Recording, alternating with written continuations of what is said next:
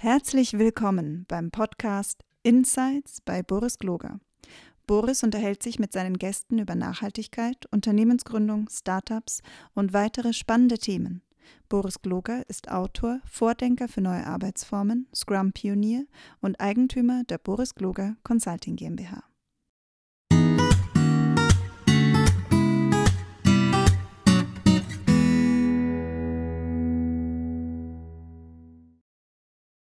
Hallo und herzlich willkommen. Schön, dass ihr wieder da seid zu meiner kleinen Podcast-Reihe. Ich bin Boris Kloger und heute habe ich mir den Martin Winz eingeladen. Den Martin ist ein total interessanter Typ. Ähm, unter anderem ist er Innovationsmanager, aber das ist nur der eine Teil, was ich heute eingeladen habe. Das andere ist, ähm, er hat einen Wald wieder aufgeforstet. Ähm, natürlich nicht alleine, aber Martin, erstmal schön, dass du da bist. Hi Boris, danke, dass ich da sein darf. Erzähl doch mal ein bisschen äh, über dich. Wer bist du denn? Ja, ich bin äh, Martin Winz. Ich arbeite bei einem regionalen Energieversorger in der Unternehmensentwicklung, mache da hauptsächlich Innovationsmanagement. Ähm, das überschneidet sich aber bei so einem kleineren Unternehmen oftmals auch mit so äh, New Work Sachen, Agile und so weiter. Und ähm, hier habe ich halt die Möglichkeit auch gehabt, ähm, auch mal ein paar größere Projekte zu machen. Und äh, unter anderem ist uns da diese Idee gekommen, doch mal einen ganzen Wald zu pflanzen. Ne? Andere pflanzen Bäume, wir pflanzen einen Wald. So stand, so ging diese Idee los und die hat sich dann zu was riesengroßen entwickelt. Ähm, über, bevor wir gleich über, deinen, äh, über diesen super Wald sprechen, äh, das wird wahrscheinlich der Hälfte unseres Podcasts draufgehen. Erzähl doch mal, was interessiert dich an, am Thema Innovation? Also wieso bist du Innovationsmanager und wie bist du dazu gekommen? Mhm, sehr gerne. Ja, also ich bin immer ein Mensch, der, der Veränderung liebt. Also Veränderung ist das, was mich auch irgendwo antreibt und Innovation hat für mich auch immer was mit Veränderung zu tun.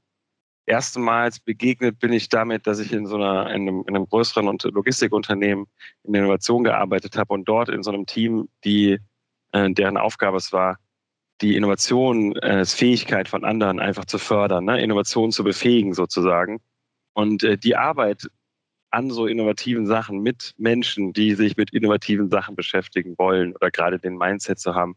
Das hat mich einfach begeistert. Also man hat irgendwie das Gefühl, ne, man muss da selber nichts, nicht unbedingt der, der, die Person sein, die, die das Heft in der Hand hat, äh, um trotzdem teilhaben zu können an der Sache. Und das ist für mich, das finde ich super. Ich finde es auch immer toll, wenn Leute es schaffen, ihre Komfortzone zu verlassen. Ne? Das ist auch was, was bei Innovationen einfach oftmals passiert. Und das sind die Dinge, die mich da groß antreiben. Was macht denn deiner Meinung nach Innovation aus? Ähm, Innovation macht meiner Meinung nach aus, dass man die Fähigkeit hat ähm, und den Wunsch auch hat, Sachen neu denken zu können. Ja? Also es gibt, man muss, ähm, glaube ich, auch die Sachen, die gut laufen, auf die man sich verlassen kann, immer wieder in Frage stellen können und zwar auf eine konstruktive Art, nicht auf eine destruktive Art, sondern immer auf eine, wie könnten wir es noch machen, was könnte man noch machen und zwar genau dann, wenn nicht die Panik ist, wenn nicht der Druck da ist, ja, wenn man nicht irgendwie impulsiv handeln muss. Und genau das ist das, was der in Teil der, von Innovation ist, der mir Spaß macht. Ja, ist dieses bewusste Neuerfinden, wo, wozu auch immer gehört, auch das bewusste Verlassen von Sachen, an die man sich vielleicht schon gewöhnt hat oder die man vielleicht einfach schon lieb gewonnen hat. Teil. Um, ähm, das heißt, man muss auch sowas aufgeben. Ja, auf jeden Fall. Auf jeden Fall. Es ist eine aufgebende, also ohne, ohne die, die Haltung zu haben, dass man bereit wäre, auch was loszulassen, glaube ich, wird es schwierig. Mhm. Und fällt das Unternehmen leicht, etwas aufzugeben? Es kommt darauf an, wen du fragst, also und wann du die Leute fragst. Ich glaube, wenn du die Leute fragst, ob sie veränderungsbereit sind, dann sagen sie immer ja. Und wenn man sie dann konfrontiert mit dem, mit dem, was sie aufgeben müssen, dann wird es halt irgendwo wieder schwierig. Ne? Ich glaube, das ist auch immer schwer damit verbunden, ähm, in welcher Situation diese Individuen dann auch stecken. Ne? Wenn man Ängste hat, dann fällt es einem sehr schwer. Ähm, und wenn man eben diese Ängste nicht hat oder sonst eher diese positive, positivere Haltung hat, dann fällt es einem leichter. Und das ist ähm, oftmals, glaube ich, dass viele etablierte Unternehmen so eine gewisse Angst- und Misstrauenskultur auch entwickeln äh, mit der Zeit. Und ähm, das fällt denen dann natürlich irgendwann auf die Füße, weil es dann schwieriger ist, auch wirklich sich zu öffnen, auch zur eigenen Veränderung. Ne? Ja, Was kann denn deiner Meinung nach eine Organisation oder, ein Unternehmen dazu machen, ähm, Innovation zu fördern? Also genau das Gegenteil von dem, was du gerade beschrieben hast. Ne? Mhm. eben keine Angstkultur. Ähm, wie, wie, wie fühlt sich eine Organisation, die Innovations, die, die Innovationen mag? Wie fühlt sich sowas an? Wie fühlt sich eine Organisation an? Wie, wie, wie merke ich als Mitarbeiter, dass ich in so einer Organisation stecke? Mhm. Ja, also ich finde äh, ganz vor allem an äh, ist, wenn der Kopf der die, des Unternehmens, dieser Organisation ähm, einfach auch diese Veränderung will und einfordert. Ja, also zu sagen, hey, ich wünsche mir mal, dass wir was anders machen. Wir machen was anders, ja. Also dass sowas wirklich auch irgendwo als Impuls kommt, weil das finde ich legitimiert einfach auch alle Innovationsimpulse, die von irgendwo darunter kommen. Ne? Ähm, also das ist für mich ganz wichtig. Und ähm, ein anderer Teil ist, dass also ich glaube ja auch immer, dass, also ich bin, es gibt ja immer dieses Wort Fehlerkultur, ne, Verbesserungskultur und so weiter. Und ähm, es ist immer so schwierig, weil das immer so viel ausgrenzt. Aber ich glaube, man muss halt einfach ein, ein, ein Unternehmen, wo Leute Widersprüche, wo Widersprüche nicht nur erlaubt sind, sondern wo Widersprüche wirklich auch gewollt werden, dass jemand, jemand sagt, so, nee, ich sehe das anders. Ja, das sind die, daran siehst du ein innovatives Unternehmen, weil es gibt nicht immer die eine beste Lösung, ne? aber wenn es halt Leute gibt, die bereit sind, Sachen auch mal in Frage zu stellen, und zwar konstruktiv, ne? nicht äh, im Nachhinein oder sowas, ich hätte es besser gewusst, sondern wirklich dann, wenn es auch noch möglich ist, daran, daran siehst du, also das haben viele innovative Unternehmen meiner Meinung nach der anderen Seite ist es auch ganz wichtig, glaube ich, eine starke Identität zu haben, also zu wissen, was man macht und warum man das macht. Man kann, man kann das Produkt ändern, gerne, ja, die Branche fast sogar auch ändern als ein Unternehmen. Ne? Aber wenn es halt diese, diese Identität irgendwo trotzdem gewahrt ist, dann ist so eine Veränderung auch gar kein Problem.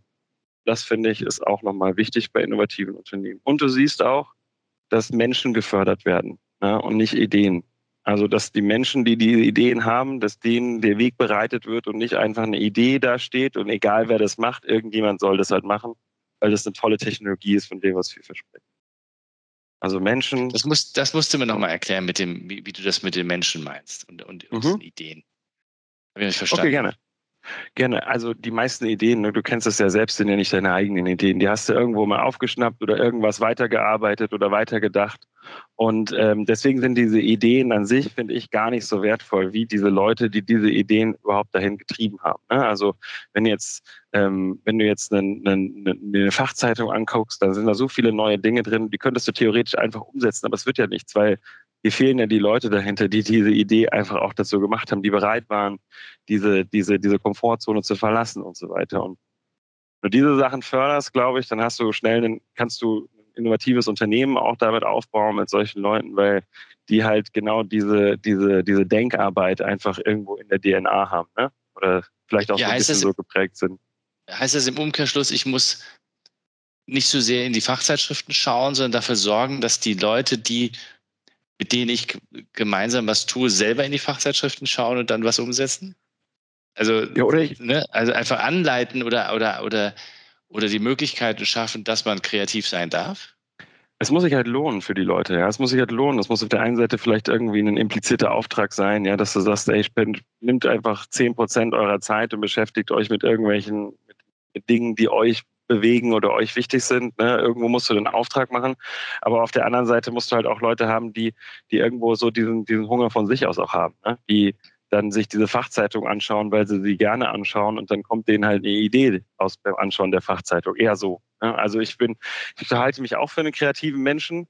Ähm, aber meine Kreativität kommt nicht daher, dass ich äh, äh, einfach mir ganz viele äh, Listen durchschaue von irgendwelchen Newsblogs oder sowas, um dann rauszufinden, was toll ist. So. Das, das ist, man muss es, glaube ich, nicht unbedingt so machen. Man kann das, glaube ich, auch ähm, in, in einem Mindset schaffen. Ja? Wie bist denn du auf deine bahnbrechende Idee da gekommen mit dem Wald? Mit dem Wald, ähm, also ganz ehrlich, fing das so an. Ähm, ich habe zwei, ich habe zwei Freunde, zwei sehr gute Freunde, die haben selbst gegründet und äh, haben deswegen auch sehr dynamische ähm, äh, Organisationen, ja, in denen sie arbeiten. Und ich arbeite bei einem dieses Jahr 150 Jahre alten Energieversorger mit regionalem Bezug. Und äh, du kannst dir sicher vorstellen, wir sind hier ein bisschen konservativer unterwegs und manchmal funktionieren die Sachen hier nicht so schnell und smart wie in diesen Startups. Und ähm, das ist auch immer wieder was, worüber wir uns gerne unterhalten bei einem Bier. Und ähm, dann habe ich einem einem Abend mal eine Wette mit denen gemacht und gesagt, ja, okay, pass auf, wir sind vielleicht nicht so schnell und können vielleicht nicht so, so zackig hin und her springen, ähm, aber dafür können wir so große Sachen zum Beispiel stemmen, wie zum Beispiel einen Wald pflanzen.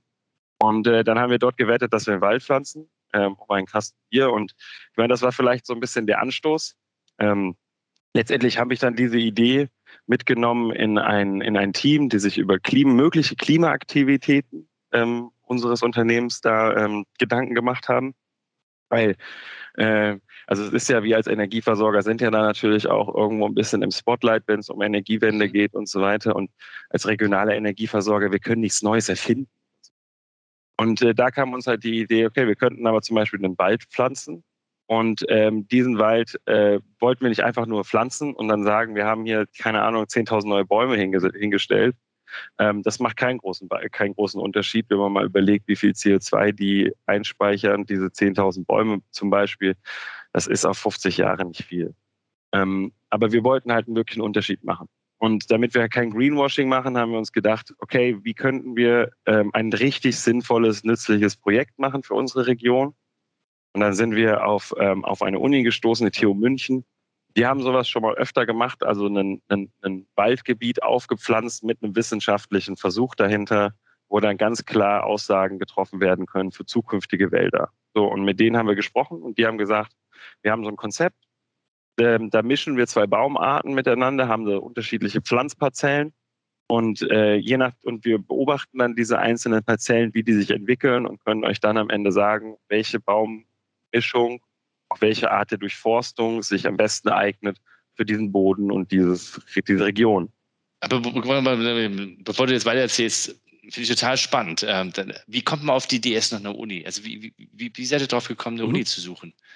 Also das so. war quasi mit deiner Idee bei, deinem, bei deinen Kollegen und Kolleginnen okay. und hast, hast darüber nachgedacht, wie kriegen wir das hin und wie machen wir das? Und Bäume aufforsten wollen wir nicht, also in irgendeinen mhm. Fonds einzahlen oder äh, ich meine, da, da, gehört ja noch ein Schritt mehr dazu. Also die Idee ist Wald, okay, gut, das mhm. kriege ich noch hin. Aber was war denn der entscheidende Impuls, auch das weiterzumachen und, und, und dran mhm. zu bleiben?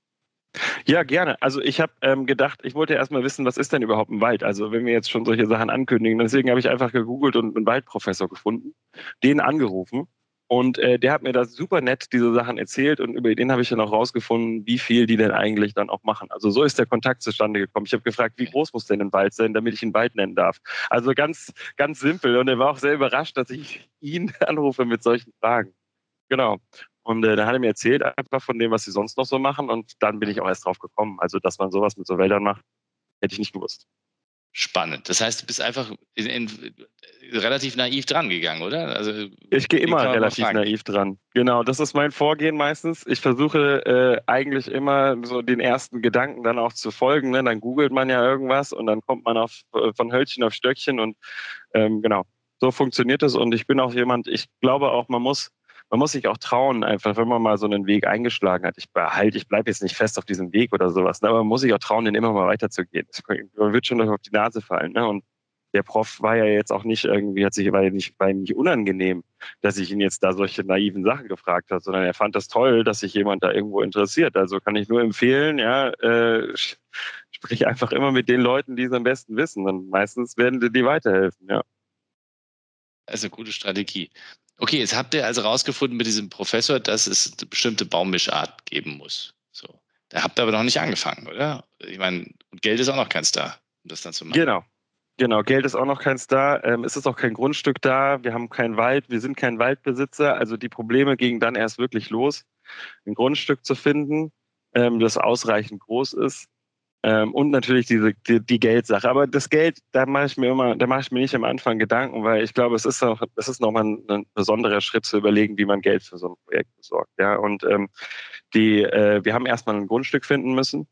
Und da haben wir halt einen, ähm, das ist das Schöne an so einem Energieversorger, der schon lange in der Region ist. Da hat man halt sehr, sehr viele äh, äh Geschäftsbeziehungen, die schon lange bestehen. Und da ist so ein, wir haben einen einen äh, Talsperrenverband bei uns, eine Talsperre, mit denen wir, über die wir auch Wasser beziehen, das wir dann verteilen. Ähm, und die haben auch einen großen Wald, ähm, großen Wald, den sie auch haben müssen, aufgrund von Gewässerschutz und so weiter. Und äh, die hatten halt große Probleme mit Trockenheit und Borkenkäfer und äh, hatten dann einige Waldstücke, die, ähm, die sie abholzen mussten und die dann brach lagen.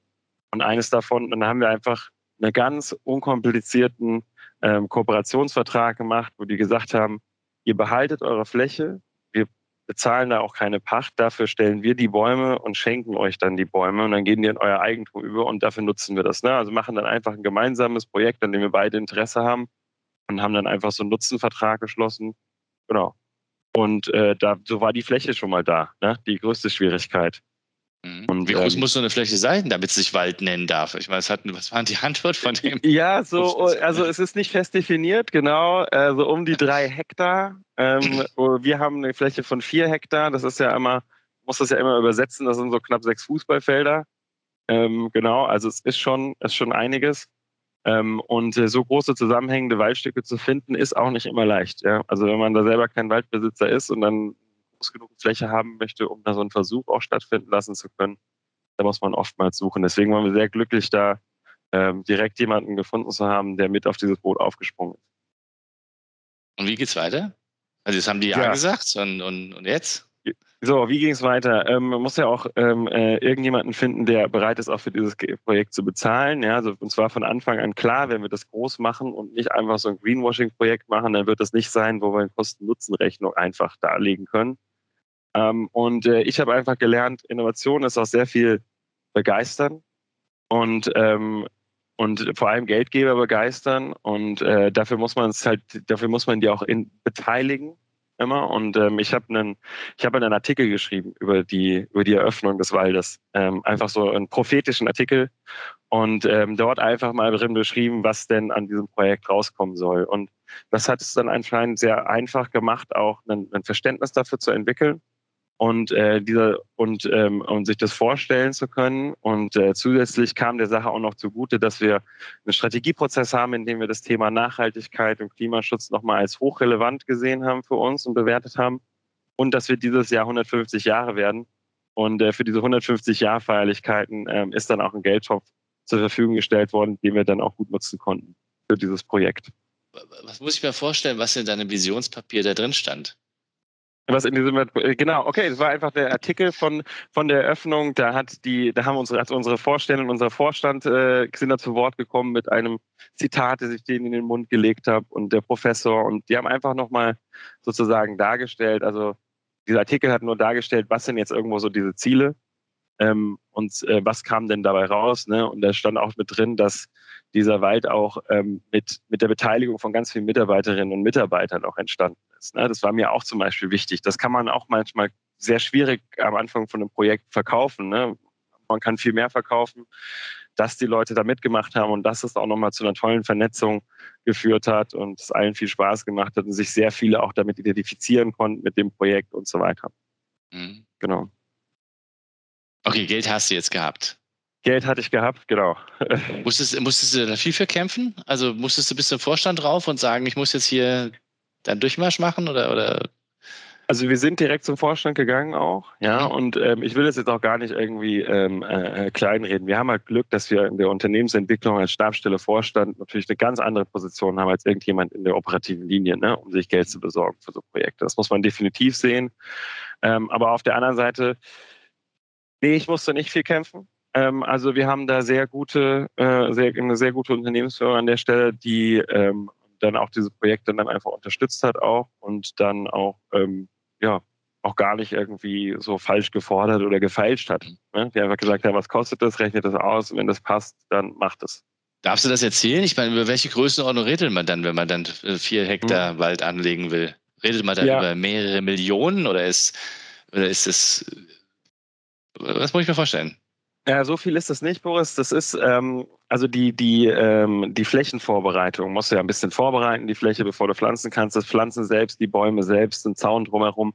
Das ist nicht so teuer. Also da, ähm, ich kann es ja nicht genau sagen, äh, wie viel es ist, aber ich kann dir den Gesamtpreis sagen, der, der da dranhängt. Ähm, die wissenschaftliche Betreuung davon ist dann doch nochmal aufwendiger und wir ähm, zahlen halt der Uni, also wir, wir leisten da so einen Zuschuss ähm, es ist also keine Auftragsforschung und es ist auch öffentlich, die Ergebnisse und alles, aber wir möchten halt die Uni bezuschussen, sodass die die Möglichkeiten haben, dieses Experiment durchzuführen. Und insgesamt, so über zehn Jahre sind jetzt unsere erste, unser erster Meilenstein von den Kosten sind eine knappe Viertelmillion.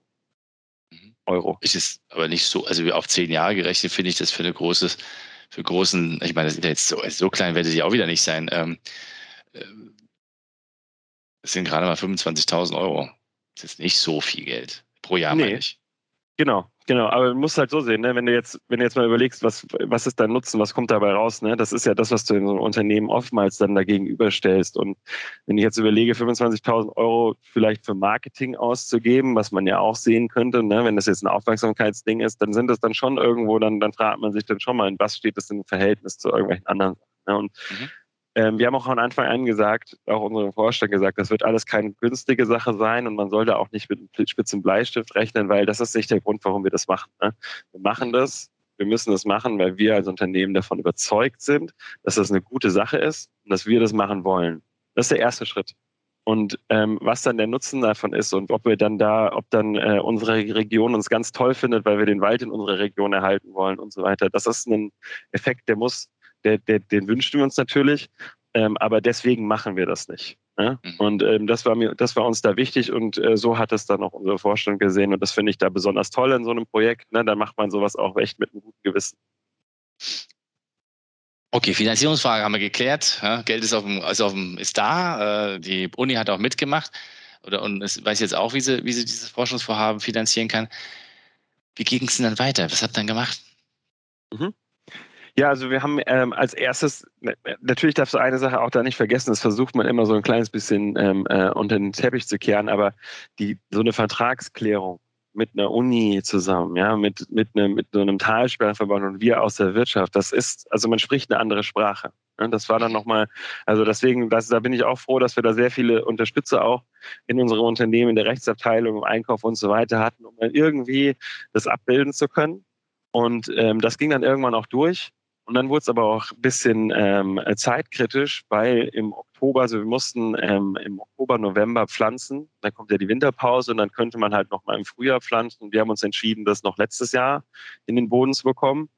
Und ähm, dann haben wir, äh, nachdem diese, haben wir erstmal diese, diese Fläche leider platt machen müssen. Das ist auch ein bisschen traurig gewesen. Da waren, glaube ich, zwei, drei Jahre lang irgendwie so Farn und irgendwelche Büsche äh, gewachsen. Die mussten wir leider alle mulchen und platt machen, damit wir da eine, eine, eine Umgebung haben, eine Lab- Laborbedingungen sozusagen für dieses, für diesen Versuch durchzuführen. Ne? Aber dann ähm, mussten wir so einen Zaun bauen, um das ganze Ding auch 850 Meter. Ähm, und da haben wir uns gesagt, wir würden das natürlich gerne professionell äh, verantworten lassen, aber wir würden gerne möglichst viele Mitarbeiterinnen und Mitarbeiter daran beteiligen an diesem Projekt. Das ist nicht unser Ding. Also das sollen wirklich möglichst viele sich mit identifizieren können. Da haben wir einen Aufruf gemacht. Und ähm, es haben sich doppelt so viele Leute gemeldet, die wir eigentlich nutzen konnten für den, für den Zaunbau. Also irgendwann war es halt auch, ist dann auch ein Grenznutzen da. Wir haben zwei Tage äh, veranschlagt, damit wir mehr Leute rein äh, mit einbeziehen können. Aber nach einem Tag war der Zaun schon aufgebaut. Ähm, und äh, das Schöne ist, ich habe ja gedacht, die Mitarbeiter damit einzubeziehen, ähm, ähm, äh, gibt den Leuten auch mal eine Chance, in einem ganz anderen Arbeitsfeld und einer Arbeitssituation zu arbeiten ne? oder neue Leute da kennenzulernen. Und es ist halt vollkommen hierarchiefrei, so einen Zaun aufzubauen bei uns. Ja, es war auch, ähm, äh, die Leute haben sich voll selbst organisiert und haben es halt geschafft, doppelt so viel Zaun aufzubauen, wie, äh, wie sie es vielleicht äh, hätten machen sollen. Also genau das Gegenteil ist passiert, als wir ein nicht smartes Ziel vorgegeben haben. Großartig. Und ähm, mussten leider dann den für den nächsten Tag absagen. Ja, Krass. ähm, ja und ebenso war es mit dem Baum. das war bestimmt super Happening, also, oder? Gab es wahrscheinlich Bratwürste oder sonst irgendwas nebenbei Äh, noch? Äh, Oder, oder? Ja, pass auf. Äh, Catering in den Wald äh, zu bekommen, ist nicht so einfach. Ähm, also bin ich, äh, bin ich irgendwann Brötchen, belegte Brötchen holen gegangen und wir haben dann in, in, einfach uns in den Wald gesetzt auf so, auf so Baumstümpfe und was halt gerade da war und haben dann eine schöne Brotzeit gemacht. Das war auf jeden Fall toll.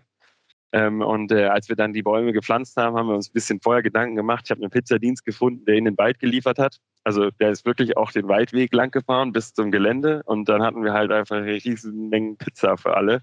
Ähm, das war, äh, das war dann auch nochmal toll.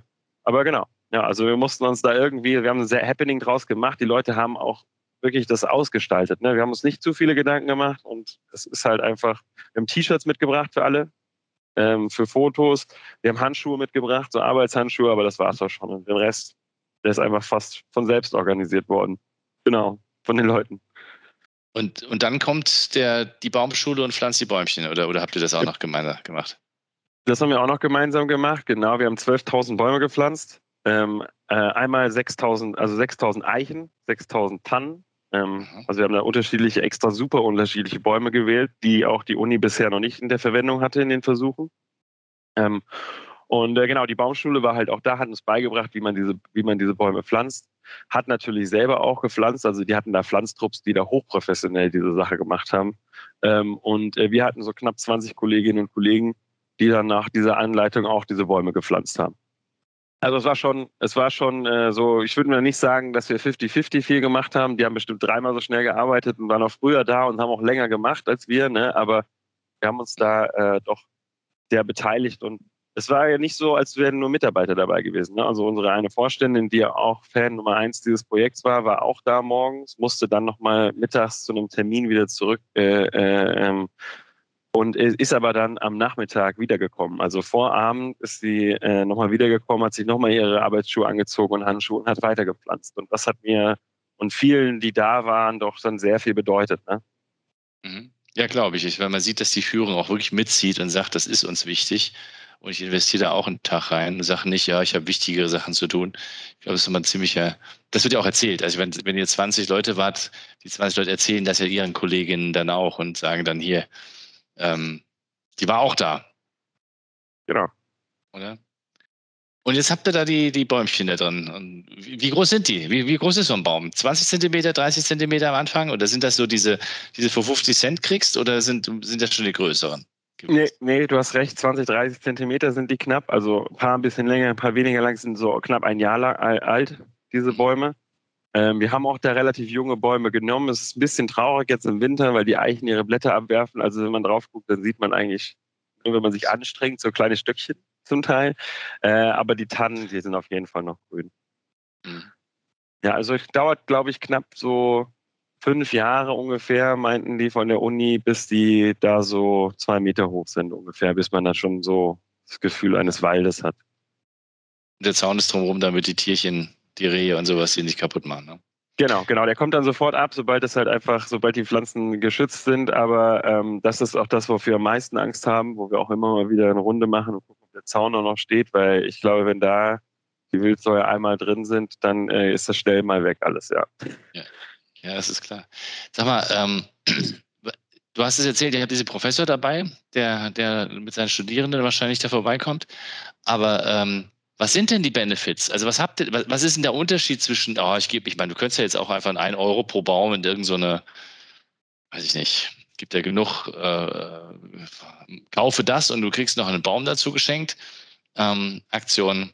Warum, warum habt ihr das so gelöst? Was war der Unter, was war der, äh, was ist der, was ist der Benefit für euch? Mhm. Oder auch ja, für den Wald.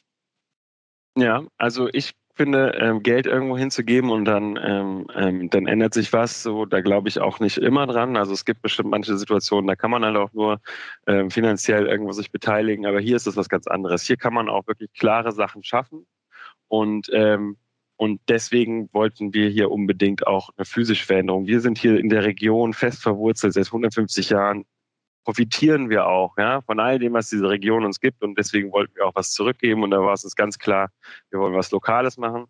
Ähm, und wir wollen auch unbedingt unsere Region da besonders auch ähm, äh, von profitieren lassen. Und deswegen werden wir proaktiv alle Ergebnisse auch an die mindestens in unserer Region, an alle Waldbesitzer ähm, weitergeben, dass die das nutzen können, um ihren Wald zu erhalten. Also das ist auch noch ein großer Nutzen für uns und ein großer Benefit für uns gewesen äh, bei der ganzen Sache, dass wir es lokal machen können, dass wir lokalen Unterschied machen. Außerdem, Klimaschutz ist ein Projekt oder eine Aufgabe, die ist viel zu groß für jeden Einzelnen von uns, ja. Und ähm, damit, damit konfrontiert zu werden, überwältigt die Menschen, ja. Aufzuhören, Auto zu fahren, aufzuhören, Fleisch zu essen, was weiß ich, da fängt es ja schon an, dass es für viele einfach schon zu schwer wird. Und dann denkt man sich, wenn ich das mache, was, was, was ändert sich dann eigentlich da groß auf der ganzen Welt? Und so ein Projekt, ähm, finde ich, hat auch nur, zusätzlich auch noch einen gewissen Symbolcharakter. Ja? Wir erzählen nicht nur irgendwas in unserer Region, sondern wir machen auch irgendwas. Und der Bürgermeister von Siegburg war da heute und hat in der, in der Pressekonferenz gesagt, dass er sehr stolz ist darauf, dass das in Siegburg stattfindet. Ähm, auch wenn er vielleicht jetzt nicht irgendwie so der, der Erste war, der davon dieses Projekt unterstützt hat. Ähm, ist es umso mehr doch etwas, womit die, womit die was anfangen können, worauf man auch irgendwo aufbauen kann, wo er davon erzählen kann äh, in, in, in seinem Bereich. Und vielleicht äh, passiert dann, machen, machen die dort in Siegburg den nächsten Schritt oder sowas, ja, oder in irgendwelchen anderen Regionen. Aber genau das soll es auch sein. Es soll ein erster Schritt sein, es soll zeigen, dass es irgendwie funktioniert und äh, dass es machbar ist. Und wir werden da noch eine ganze Menge Dinge anschließen. Also, Boris, das ist nicht das Ende, dass wir da diese Bäume in den Boden gestellt haben. Wir werden eine Wetterstation aufbauen. Wir werden dieses Ganze mit Sensoren versehen und vernetzen, sodass du im Internet live gucken kannst, wie es dem Wald geht. Also, das ist alles noch ein bisschen Zukunftsmusik, aber das werden wir definitiv tun. Ähm, und äh, mal schauen, vielleicht schaffen wir auch noch mal so einen Schwesterversuch irgendwo äh, zwei, drei Kilometer weiter, ja, mit ein paar anderen Baumarten. Ähm, wir haben auch noch so einen kleinen Bereich am Anfang gelassen, den wir, also der noch nicht bepflanzt ist, der auch begehbar ist, wo wir auch noch überlegt haben, vielleicht können wir da den auch noch mal besonders Mehrwert äh, stiftend gestalten. Also das ist, genau. Ich habe noch, ich habe noch vielleicht eine, eine, Frage, die gar nicht beantwortbar ist, möglicherweise. Was mir auffällt, ist, jetzt habt ihr den Wald für diese, ähm, was, ähm, na, wir haben den, den Bau, die den Staudamm da gemacht haben, und das war ja das, war ja das, äh, der Grund von den Menschen, die der Firma, die den Staudamm da hat. Ähm, ist das nicht deren Aufgabe? Mhm. Also ich meine, es ist ja deren Wald. Die hätten doch genauso gut jetzt, weil ja wir haben es ja gerade erlebt, so wahnsinnig viel kapitalintensiv war das jetzt nicht. Ähm, wieso muss aus deiner oder wieso glaubst du, braucht es den anderen Teil der Gesellschaft, die Verantwortung dafür übernimmt, dass zum Beispiel so eine Fläche, die denen euch ja nicht gehört, wo, wo ihr ja eigentlich keine Verantwortung übernehmen müsst, äh, dann doch eine Verantwortung übernommen werden muss. Weil das ist ja, glaube ich, die, der, der eine Aspekt eures Innovation, innovativen Projektes. Es ist das eine Mal zu sagen, ich mache da die Bäume und ich habe da den Professor dabei, aber ich glaube, diese Verantwortungsübernahme ist auch noch ein Aspekt, oder? Mhm. Ja, definitiv. Also ich glaube auch nicht, ich bin auch nicht jemand, der irgendwie glaubt, so an, an, an so ein Konzept glaubt, wie das ist deine Verantwortung und deswegen musst nur du dich darum kümmern. Also mhm. das so funktionieren, glaube ich, auch solche größeren Dinge wie so ein Klimaschutz gar nicht. Ja, und wenn ich jetzt die Vorgabe habe, als so ein Talsperrenverband da meinen Wald aufzuforsten aufgrund von Gewässerschutzsachen, irgendwelchen Richtlinien, dann ist das das, was mein Auftrag ist. Ne? Und äh, mein Auftrag ist ja nicht, äh, die, die Wälder in unserer Region klimagerecht zu erhalten für die nächsten 100 Jahre. Ähm, und deswegen werden, also kann ich auch voll gut nachvollziehen, weswegen man dann sowas auch irgendwo nicht macht. Ne? Und das ist auch immer so ein bisschen so, ein, so, ein, so eine Auftragssache. Wir haben halt hier, äh, handeln hier auch nicht, weil wir beauftragt wurden von irgendjemandem, aber wir haben halt auch die Möglichkeit, irgendwas zu tun ohne beauftragt zu werden von irgendjemandem. Ne? Und das ist vielleicht für so einen Talsperrenverband, wenn die da so einen Forst, ähm, einen, einen Forstbeauftragten haben, äh, der hat auch Hände voll zu tun mit diesen ganzen, mit den Sachen, die da passieren. Und ich glaube, die, also die hätten das auch aufgeforstet, definitiv, ähm, auch ohne uns. Ähm, aber die hätten das halt anders aufgeforstet. Die hätten da äh, einfach dazwischen gepflanzt. Gruppenpflanzung, also einfach da, wo ein bisschen Licht ist, irgendeinen Baum, also einen Baum reingestellt. Die hätten andere Baumsorten wahrscheinlich verwendet. Ähm, genau, und für den, und der, der Forstbeauftragte, der fand das auch nochmal interessant, die Weißtanne, die wir da verwenden, also den, die Baumart, äh, die, der haben die noch keine Erfahrung dort, aber die finden sie super interessant, auch was jetzt die Klimaresistenz angeht mhm. und wollen dadurch auch Erkenntnisse darüber gewinnen, ob wir diesen, ob die diesen Baum an anderen Stellen dort auch nochmal anpflanzen. Also ich glaube, die waren schon sehr glücklich, dass wir da äh, gekommen sind und äh, das so ein bisschen mit verändert haben, da so Impulse reingegeben haben. Ja, ja ich glaube, du hast ja gerade was Interessantes gesagt, dass, ähm, dass, äh, dass, eine Organisation in der Regel einen bestimmten Auftrag hat und deswegen ist, existiert möglicherweise ein blinder Fleck auf der anderen Seite. Ne?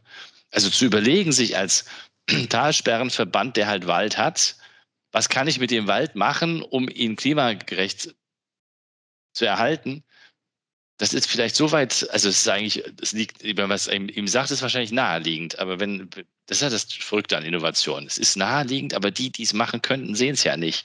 Und die mhm. anderen sehen es und deswegen entsteht ja die Innovation ganz häufig. Genau, genau. Und dann musst du halt die Leute einfach noch zusammenbringen, ne? Und dann hast du sowas wie dieses Waldprojekt. Also das, das finde ich, das ist, das finde ich jetzt auch nicht nur ein gutes, innovatives Projekt, sondern auch so ein gutes Projekt, auch als Unternehmen zu lernen, sich so ein bisschen zu öffnen. Ne? Und ähm, wenn man so auch Experte ist in so seinem Gebiet, man hat so vielleicht einen regionalen Fokus, hier gibt es jetzt keine anderen, die regional da so diese Player sind, dann ähm, kriegt man natürlich auch irgendwo so das Gefühl, da so ein Experte zu sein, verschließt sich so ein bisschen auch für so, für so ne? sich, sich nach außen zu gehen, andere reinzuholen, als Experten zu sehen, einfach von denen mal zu lernen oder mal die Klappe zu halten und zuzuhören und sowas, ne? ohne das zu bewerten. Das fällt einem dann manchmal nicht immer so leicht. Und ich glaube auch, dass so ein Projekt dazu auch dienen kann, zu zeigen, wie wichtig das ist und wie einfach das ist, ja, sie einfach für die, sie einfach zu öffnen, was anderes zuzulassen äh, und sich dann gegebenenfalls einfach irgendwo weiterzuentwickeln. Sag doch mal ein bisschen was zum Aufwand, weil du gerade was Spannendes gesagt hast, äh, wie einfach es ist. Wie viel Aufwand war denn das jetzt? Äh, hast du jetzt Vollzeit ein Jahr lang dich um den Wald gekümmert oder? Nee, also das ist ein bisschen, also es gab halt, es ist aber situativ halt stressig gewesen. Ne? Mal, wenn es da irgendwie mal eine Deadline kommt, dann äh, ist es dann mal irgendwo aufwendig und stressig, aber viel auch selbst gemacht natürlich. Ja, also wir machen sowas auch irgendwo zum ersten Mal und bei so Projekten gehöre ich zu so Leuten, die dann auch mal beim ersten Mal gerne auf Sicht fahren. Ne? Das heißt, also es ist nichts effizienteste Arbeiten gewesen, aber es ist überhaupt nicht groß aufwendig gewesen, weil die tatsächliche Arbeit, die Expertenarbeit und so weiter, die, die, die ist ja nicht bei mir gewesen. Ich habe die Leute ja letztendlich dann zusammengebracht, vielleicht eine Vision irgendwo gepusht. Das ist aber für mich wirkt das jetzt nicht wie Aufwand. Ne? Wenn ich mich dann mit, äh, mit Vorständen zusammensetze und denen diese Sache erzähle, das ist dann halt eine Stunde, aber bewirkt halt dann äh, ganz viel. Ne? Also zeitlich ja. war es jetzt nicht viel, genau. Ziemlich cool. Und was natürlich auch profit, wo man natürlich auch von profitiert ist, wenn du, wenn du sowas, wenn du ständig halt irgendwo einen Kontakt hältst, dein Netzwerk einfach aktiv hältst, dann ist es auch wenig Arbeit, irgendwo der, der auf dein Netzwerk zuzugreifen. Ne? Das muss man halt dann auch so sehen. Also wenn ich glaube ich jetzt alles immer wieder neu rausfinden müsste, dann wäre das schwieriger gewesen. Wenn ich mich nicht gut mit meiner Rechtsabteilung hier verstehen würde, weil wir mit mir im gleichen Stockwerk sitzen, dann hätte die Vertragssache bestimmt auch nochmal viel länger und aufwendiger gedauert. Ne? Deswegen. Wie viele Player musstest du denn zusammenbringen? Also intern und auch extern, weil du gerade dieses, dieses, diese Öffnung nach außen erwähnt hast. Mhm. Ja, also extern sind ja die großen, sind eigentlich sind es fünf gewesen, würde ich mal sagen. Ne? Das ist einmal die Uni, wir, dann der Talsperrenverband, ähm, dann ist noch die Baumschule, die auch die, die Pflanzung und, diese ba ähm, und die, den Zaunbau auch mit organisiert hatte. Ähm, und dann noch die Firma, die die Flächenvorbereitung gemacht hat, also die da das gemulcht hat. Das waren eigentlich alle, die wir so extern zusammenbringen mussten.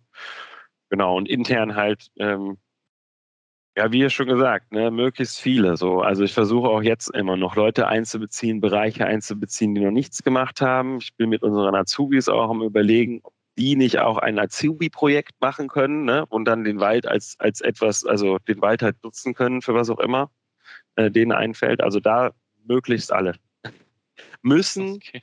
weiß ich nicht. Also ohne die Mitarbeiter hätte das nicht geklappt. Natürlich, klar, die da mitgeholfen haben, hätte mir auch keinen Spaß gemacht, ehrlich gesagt. Ähm, mhm. Und ähm, ja, ansonsten sind es ja viele auch Entscheider und Multiplikatoren im Unternehmen. Aber das sind dann auch einzelne Personen gewesen, ne, mit denen man dann mal über das Projekt geredet hat. Genau mal diesen Erzählst du mir noch, wie die interne Kommunikation gelaufen ist darüber? Ich meine, wie habt ihr das, habt ihr das irgendwie verbreitet? Gibt es ein, eine Firmenzeitung, in der das drinsteht? Was habt, wie habt ihr das gemacht? Also ich habe erstmal ähm, so vielen Leuten wie möglich davon erzählt. Ja, ich glaube, dass Ideen, die, dass Ideen nie geklaut werden, sondern sie werden einfach immer nur besser, wenn du sie anderen Leuten erzählst. Und ich habe sie äh, allen erzählt ähm, und auch versucht herauszufinden, ähm, sehen die einen Nutzen darin, ja, oder würden die bereit, kriegt man von denen vielleicht auch Budget oder sowas.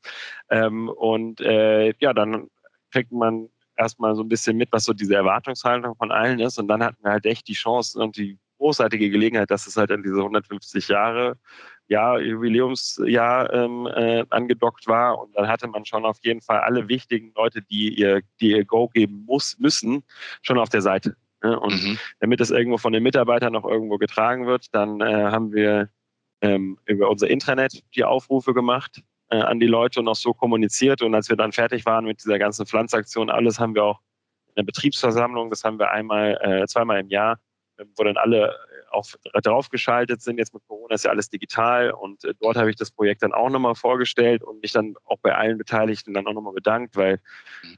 Ähm, ne, das ist ja nicht, also es ist natürlich irgendwo, bin ich der, der Kopf dieses Projekts da irgendwo gewesen, das ist nicht mein Projekt, sondern das Projekt von allen gewesen und ähm, das war dann auch wichtiger Teil meiner Kommunikation dorthin. Ja.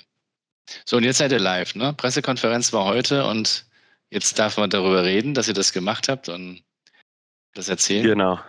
Ähm, noch zwei Fragen zum Abschluss. Ähm, wie geht es jetzt weiter konkret? Also jetzt steht der Wald Und, und jetzt nächste Schritte? Ja, die nächsten Schritte sind, ähm, also die, im Frühjahr wächst ja nicht nur der Wald, sondern es wachsen auch alle möglichen äh, anderen Pflanzen drumherum. Und äh, da müssen die äh, wahrscheinlich im Sommer dann auch ein bisschen freigeschnitten werden. Da kommen ja Brombeere, andere Pflanzen, die jetzt da nicht gezielt sind, äh, irgendwelche Gräser, weiß ich nicht. Und ähm, da habe ich schon auch schon überlegt, wie machen wir das? Ähm, habe ich gedacht, vielleicht ist das eine tolle Teambuildingsmaßnahme für unseren Führungskreis. Ähm, doch da mal gemeinsam den Wald freizuschneiden, vielleicht bei gutem Wetter. ähm, das wird auf jeden Fall dieses Jahr noch passieren. Ansonsten werden, wird da jetzt erstmal die Uni, ähm, die hat auch so Bodenproben entnommen und alles Mögliche. Die werden jetzt erstmal so einen Grunddatensatz schaffen. Ähm, dann werden die ähm, immer mal wieder, ich glaube, das ist jetzt, also kommt immer unterschiedlich, äh, welches, welches Forschungsteam da gerade kommt, aber ungefähr einmal im Jahr kommen die ähm, äh, auf die Fläche, nehmen Daten auf, verarbeiten die und äh, alle drei Jahre wird es spätestens immer so ein Projektbericht, Update äh, geben. Ähm, das ist so die Seite von der Uni, wie es da weitergeht, wie es bei uns weitergeht. Ähm, wir haben jetzt auch schon die die ersten, die äh, ihre eigenen Visionen haben, was man in diesem Wald machen kann. Ich hatte es eben ja schon erwähnt, dass wir da vielleicht eine Wetterstation mit autarker mhm. Energieversorgung und Vernetzung, Sensoren und so weiter da noch einbauen wollen. Das ist jetzt das, was mittelfristig geplant ist. Ähm, wir haben dieses, wir haben dieses Pflanzen des Waldes auch filmen lassen. Da wird dann im März haben wir dann kommt da so ein kleines Filmchen raus, auch was da so passiert ist. Bin ich auch schon gespannt. Noch keine Ahnung, was da so genau zu sehen ist. Ähm, genau, und werden jetzt halt jetzt wahrscheinlich ein bisschen erstmal diesen Wald kommunizieren ich habe die Vision, dass es noch eine andere Kommune gibt, die sagt, dann lass uns doch das Projekt, also lass uns doch so einen Versuch auch mal bei uns durchführen. Da muss die Uni aus München nur einmal fahren. Ne? Mhm. Ähm, und, äh, und vielleicht gibt es auch die einen oder anderen, die sagen, okay, jetzt haben wir so dieses, diesen Wald, aber der ist ja jetzt auch nicht für alle Leute da. Nicht jeder geht in den Wald, ja. Also nicht jeder findet den Wald auch toll. Und es gibt zum Beispiel auch Stadtbäume, ähm, die ja auch hochrelevant sind und dieselben Probleme haben, die, die der Wald auch hat. Vielleicht ist das auch nochmal ein Fokus, vor allem, äh, wo, wo man auch nochmal ein bisschen sichtbarer sein kann. Ne? Also da müssen da sind wir auch noch wild am überlegen. Wir sind jetzt erstmal froh, dass der Wald ja jetzt erst passiert ist. Ich glaube, man muss sich das mal ein bisschen sacken lassen und die ersten Pressemeldungen dann da reinkommen. Dann werden auch die ersten aus dem Unternehmen dann auch kommen und sagen, okay, jetzt wo der Frühling kommt und wir wieder Lust haben, darüber nachzudenken, was man draußen machen kann, was können wir denn noch Tolles bei dem Wald erweitern? Ja, das sind ja echt coole Aussichten. Wenn du mit zum äh, Schluss noch die eine Frage beantwortest, was würdest du denn jemandem vorschlagen oder, oder empfehlen, vorschlagen nicht, äh, empfehlen, äh, wie er sowas anstößt? Also gibt es ein, gibt's ein Rezeptbuch, wie man das macht? Ich habe äh, kein Rezeptbuch. Ich habe äh, nur die Empfehlung, die ich auch jedem hier gebe, die so, die so wilde Veränderungssachen ähm, sich darüber nachdenken, ist erstmal think big. Ja? Also ich, dass wir, dass wir gestartet haben mit wir pflanzen im Wald, ist genau richtig gewesen. Hätten wir angefangen mit wir pflanzen vielleicht 100 Bäume, dann wären es auch niemals mehr geworden. Ja? Also mhm. ich finde, man muss auch echt sich trauen, auch mal irgendwo so eine Vision zu haben. Ähm, und äh, das ist das, das ist, finde ich, das Allerwichtigste. Und dann kommt auch noch, dann muss man auch noch ähm, die eigene Begeisterung, die man dann vielleicht auch empfindet bei solchen Projekten, auch schaffen können, irgendwo bei den, bei den anderen zu finden. Ja, auch, also die auch äh, bei, bei unserem, also es hätte nie geklappt, wenn unsere Vorständin nicht begeistert wäre von dieser Waldsache. Und das finde ich ist ganz wichtig. Und dann, das ist auch immer ein guter Indikator, ob man, ob diese Idee denn nur noch ausgereift ist oder auch mehrheitsfähig ist. Ja, oder manchmal sind die Sachen auch nur für einen selber toll. Ähm, aber das ist das allererste. Und ich habe halt ähm, da gibt es verschiedene Methoden, die man machen kann. Ich zum Beispiel mache das gerne. Ich schreibe immer gerne so einen kleinen Zeitungsartikel oder wie einen Intranet-Artikel oder wie auch immer, ne, wo man dann von bisschen in die Zukunft schaut. Und ähm, das ist dann was, was einem auch für die eigene Reflexion einmal ganz gut hilft. Ne? Was ist denn vielleicht wichtig an dem Projekt oder wer, für wen ist das Projekt wichtig und was ist für diese Leute wichtig? Und ich glaube, dann hast du schon genug, um, äh, um das dann einfach auch, weiß ich nicht, vertesten zu lassen. Ne? Irgendwie, indem du es einfach mal, indem du einfach mal äh, dieses so, so, ein Gespräch suchst und diese Idee einfach mal fallen lässt. Und Boris, ich kann dir sagen, bei allen Sachen, die ich mache hier, denk, versuche ich groß zu denken ja, und versuche auch erstmal so die Leute mit einer Vision abzuholen. Und wenn du feststellst, du kriegst sie nicht begeistert, ja, dann ist es auch oftmals nicht so die, die Knaller-Idee, so, ne, meine Erfahrung. Aber das ist das, was ich als erstes machen würde. Think Big, ja, das ist mein großer Tipp. Cool. Think big, das ist auch mein Motto. Sehr gut. Ja, nee, ist ganz eindeutig. Ich glaube, wir müssen noch viel größer denken, wenn wir die Herausforderungen, vor denen wir jetzt alle stehen in den nächsten zehn Jahren, meistern wollen. Ja? Und ähm, da geht es nicht nur um das E-Auto vor der Tür oder keine Ahnung, oder die, die PV-Anlage auf dem Dach, sondern da geht es darum, wirklich das große Rad zu drehen. Es kommt echt viel auf uns zu. In diesem Sinne, vielen Dank für dein großes Denken. Hat mir großen Spaß gemacht, hier zuzuhören. Vielen Dank. Danke dir, Boris. Danke. Ciao. Bis zum nächsten Mal, wenn du erzählst, wie es weitergegangen ist. Bis dann. Ciao. Diese und weitere Podcast-Folgen findest du auf Spotify, Apple Podcasts, YouTube und natürlich auf der Website www.insights bei borisgloger.com. Boris Gloger Consulting ist deine agile Strategieberatung. Besuch uns auf der Website www.borisgloger.com.